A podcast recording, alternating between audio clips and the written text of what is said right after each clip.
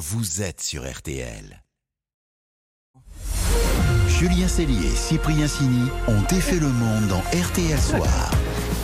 18h41 minutes. On va donc défaire le monde. Maintenant dans RTL Soir, la bande est réunie. Cyprien Sini, Isabelle Choquet, Laurent Tessier, l'info. Autrement, différemment, c'est jusqu'à 19h et comme chaque soir, Cyprien déroule le menu. Ce soir, on défait les prénoms. Alors que le traditionnel palmarès inonde la presse, on va vous faire découvrir la sociologie des prénoms. Au menu également, Brigitte Macron, omniprésente, des animaux éradiqués et des Françaises en plein milieu du Pacifique. On défait le monde de la quotidienne, c'est parti On défait le monde dans RTL Soir. Et voici le son du jour. J'ai pas de cours de prénom à recevoir de quelqu'un qui appelle ses enfants un Paulin et Myrtille. Extrait de l'excellent film Le Prénom. Alors, on en a tous un, c'est une bonne chose. On est nombreux à en avoir donné aussi. Chaque début d'année, c'est la même chose. Le palmarès des prénoms les plus donnés de l'année qui précède est à la une. En 2022, pour les garçons, c'est Gabriel devant Léo et Raphaël. Et chez les filles, Jade devant Louise et Emma. Mais ce soir, avec l'équipe dont défait le monde, on a voulu aller un peu plus loin en s'intéressant à la portée sociologique du prénom. Oui, pour des parents, inconsciemment ou pas, qu'implique le choix d'un prénom? Comment apparaissent et comment disparaissent les modes? On a donc contacté Baptiste Coulmont. Il est sociologue, prof à Normal Sup et auteur de Sociologie des prénoms. C'est aux éditions de la découverte. Et première chose à savoir, a priori, on aime le prénom qu'on donne à son enfant. Bon, là, c'est normal. Sauf que, ben, on n'a pas toujours eu le choix, figurez-vous. Jusqu'au début du 19e siècle, voire euh, la fin du 19e siècle, le prénom était transmis.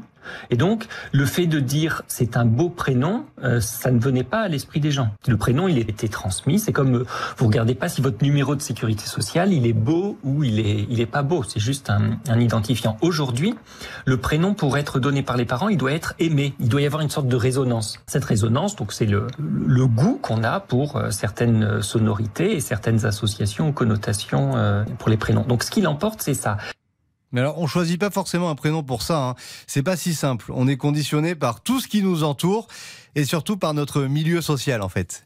Les prénoms, ils ont une connotation, peuvent avoir des connotations euh, religieuses, des connotations euh, sociales aussi, puisque des milieux sociaux différents choisissent pas les mêmes prénoms. Eudes, Geoffroy ou Kitry sont très peu donnés ailleurs que dans la bourgeoisie, l'aristocratie euh, parisienne et, versaillaise. Et puis des prénoms euh, plutôt anglophones, Donovan ou Kevin, qui ont plutôt été donnés par des parents de classe populaire euh, à leurs enfants. En fait, des personnes qui pensent avoir fait un choix unique, lié à leur expérience personnelle la plus profonde, mais ils s'aperçoivent qu'ils ont été 500 ou 700 à avoir fait le même choix au même moment. Eux, des Geoffroy, c'est surtout dans le petit Nicolas. Aussi. Ah, ouais, aussi. Ah, vous êtes un fin lecteur. Ah oui, un fin lecteur. Justement, on sait comment un prénom devient à la mode, puis ensuite euh, comment la mode disparaît Oui, alors il y a un mécanisme qu'a étudié notre sociologue. On peut imaginer un groupe social qui voudrait se différencier de tous les autres. Une bonne manière de le faire et qui coûte rien, c'est de donner à ses enfants un prénom différent de tous les prénoms que les autres groupes sociaux donnent. Mais si ce groupe social il est situé en haut de l'espace social, eh bien les groupes sociaux qui sont situés un tout petit peu en dessous peuvent trouver intéressant de donner à leurs enfants ce prénom-là. Mais vous voyez bien que la réaction tout de suite du milieu social qui veut se différencier des autres, c'est de donner à ce moment-là un autre prénom. Et on peut voir la naissance de mécanismes d'engouement et d'abandon pour les prénoms avec un petit modèle simple dans lequel la société serait composée de deux groupes sociaux qui se regardent, l'un qui veut se différencier des autres et l'autre qui trouve un intérêt à essayer de s'associer au groupe qui est juste au-dessus d'eux. Et on le rappelle, ce fou, ça, classement hein. des C'est prénoms. vraiment une question de classe. Quoi. Ah bah C'est évidemment. C'est dingue. Et il nous expliquait d'ailleurs aussi, on l'a pas gardé ça, que euh, quand dans les sociétés où il n'y a pas de classe sociale, eh ben il n'y a pas de mode de prénom. Ça, Ça ne c'est change pas. absolument fascinant. C'est comme la mode vestimentaire en fait. Et on rappelle hein, les prénoms les plus donnés en 2022. Gabriel, dit Gabi pour les garçons, et Jade, Dit Jade. pour les filles. Ouais, Il y a des pays aussi où, où c'est plus compliqué de créer des modes. Par exemple, en Islande, il y a des listes de prénoms. Vous n'avez pas le choix. Oui, il n'y a pas le choix. Il y a 1500 prénoms pour les filles, identifiant. 1500 prénoms pour les, pour les garçons. Et, Et vous avez gagné l'info pour briller de ce soir. Ah, c'est pas mal ça. Ah, je me donne le point.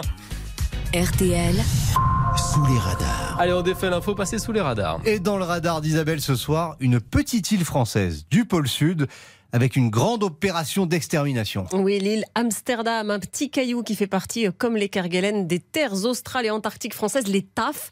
20 habitants l'hiver, 40 l'été, mais surtout beaucoup d'animaux qu'on va tous éliminer de façon assez radicale. Il y a ceux qui ont toujours été là, des oiseaux notamment, mais aussi ceux qu'on a importés, volontairement ou non. Les rats, les souris, les chats ou les lapins aussi. Ces bestioles ont déjà causé la disparition d'une dizaine d'espèces d'oiseaux. Euh, les rats parce qu'ils s'en prennent aux œufs, voire aux poussins. Les chats, euh, ils peuvent carrément attaquer les animaux adultes. En plus, les rats propagent la maladie du choléra aviaire qui fait des ravages sur la reproduction des albatros à bec jaune, figurez-vous.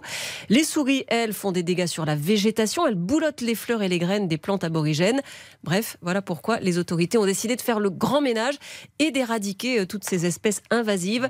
L'opération aura lieu à l'hiver austral 2024. Deux épandages aériens à trois semaines d'intervalle sur les 55 km de l'île. On évitera les périodes de reproduction parce que s'il reste des jeunes dans un trou ou un terrier, bah, il faut tout recommencer. Ça, c'est plutôt pour les rongeurs. Pour les chats, dès cet hiver, il y aura des pièges et s'il le faut, les agents, ouais, les agents de l'environnement prendront leurs fusils. Ils le font pas de gaieté de cœur, ils le disent. Le but, ça reste de toute façon de préserver l'écosystème de l'île.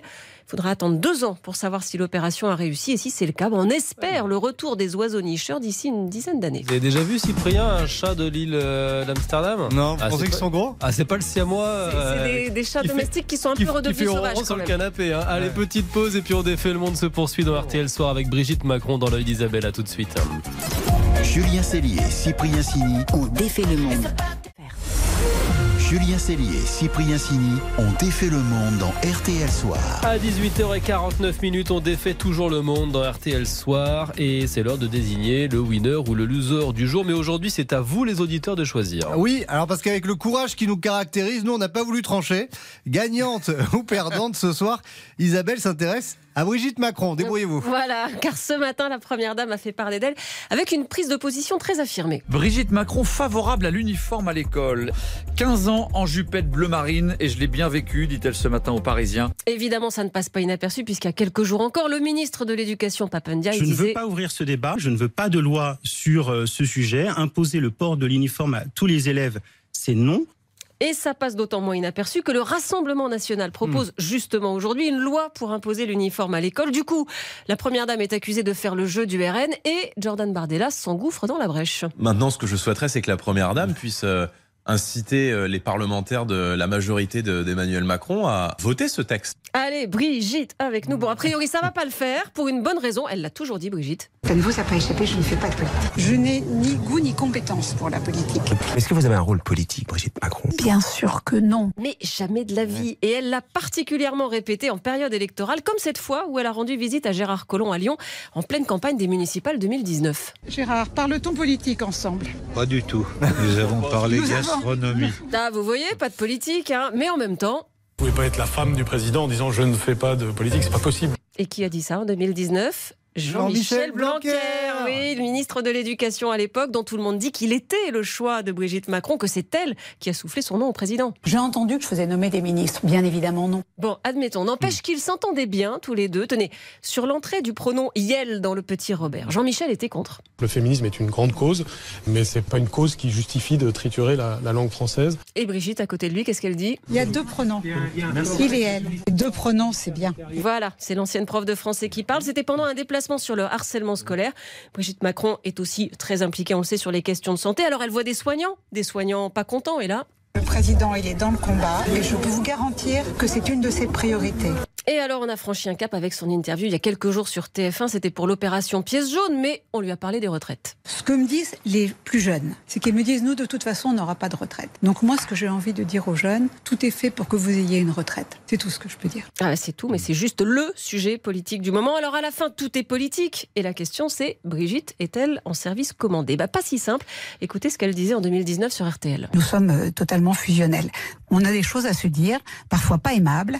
On est un couple assez musclé. Ça se passe les portes fermées. Lui aussi, il me recadre. Mais euh, en règle générale, nous restons sur nos positions. Bref, ces dernières années, nous avons eu une première dame chanteuse. Quelqu'un qui m'a dit Une première dame éphémère et un peu revancharde. Tu prends un petit gros, moche, chauve, tu te le fais piquer quand même. Ouais, Valérie.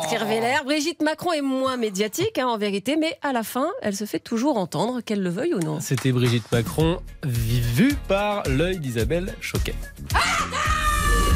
Le match des infos pour briller au dîner. Le match qui vous passionne et qui vous permet aussi de briller au dîner. Qui détient la meilleure info ce soir Isabelle face à Laurent. Match qui passionne la France. Match nul hier. 44-38 pour le score pour Isabelle. Et alors vous en parliez dans LVT dernière, la chanteuse Lazara représentera la France à l'Eurovision. Résultat, Laurent brille avec ce concours de chant. Oui, mon info pour briller, c'est que la France, l'un des pays fondateurs de l'Eurovision, a manqué deux éditions. Aucun représentant présent. La première fois, c'était en 1974. La finale se tenait le jour des obsèques du président Ah. Pompidou. Ah. Dommage pour la chanteuse Dani. Et une seconde fois, en 1982, le nouveau directeur des variétés de TF1 avait qualifié le concours de monument à la bêtise, médiocrité des chansons, absence de talent. Rien que ça. On n'en voit personne. Très bonne info. Isabelle. Isabelle est sidérée, mais par les ventes du livre du Prince Harry. 130 000 réimpressions en trois jours seulement en France. Ouais, mais on est loin des records de certains ouvrages. Et d'après vous, quels sont les livres les plus vendus au monde? Bah ouais, la Bible. Livre religieux, Ouais, ouais. alors, bon, alors, il y en a trois qui sont hors concours, je vous La quasi. Bible, je le la- Coran, et- c'est ça Et le petit livre rouge de Mao, vous ne Ah croyez pas si Mao bien dire. Si on met ces trois-là de côté, le récit le plus vendu au monde, c'est Don Quichotte de Cervantes, plus de 500 Ah ouais. millions d'exemplaires, Ah ouais. suivi de près par la saga Harry Potter, 450 millions, et c'est délirant, parce qu'Harry Potter, ça n'a que 25 ans. Bah, c'est une très bonne info pour briller, mais. Ah. Voilà.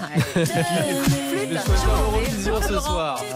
Ah, vous êtes heureux, euh, Charles Laurent. Allez, ça continue dans quelques secondes. RTL Soir avec votre journal et on va défaire votre monde avec les copines qui traversent le Pacifique en ce moment sur une planche de maître nageur à la force des bras. C'est absolument incroyable. À tout de suite. On défait le monde. Julien Cellier, Cyprien Signé.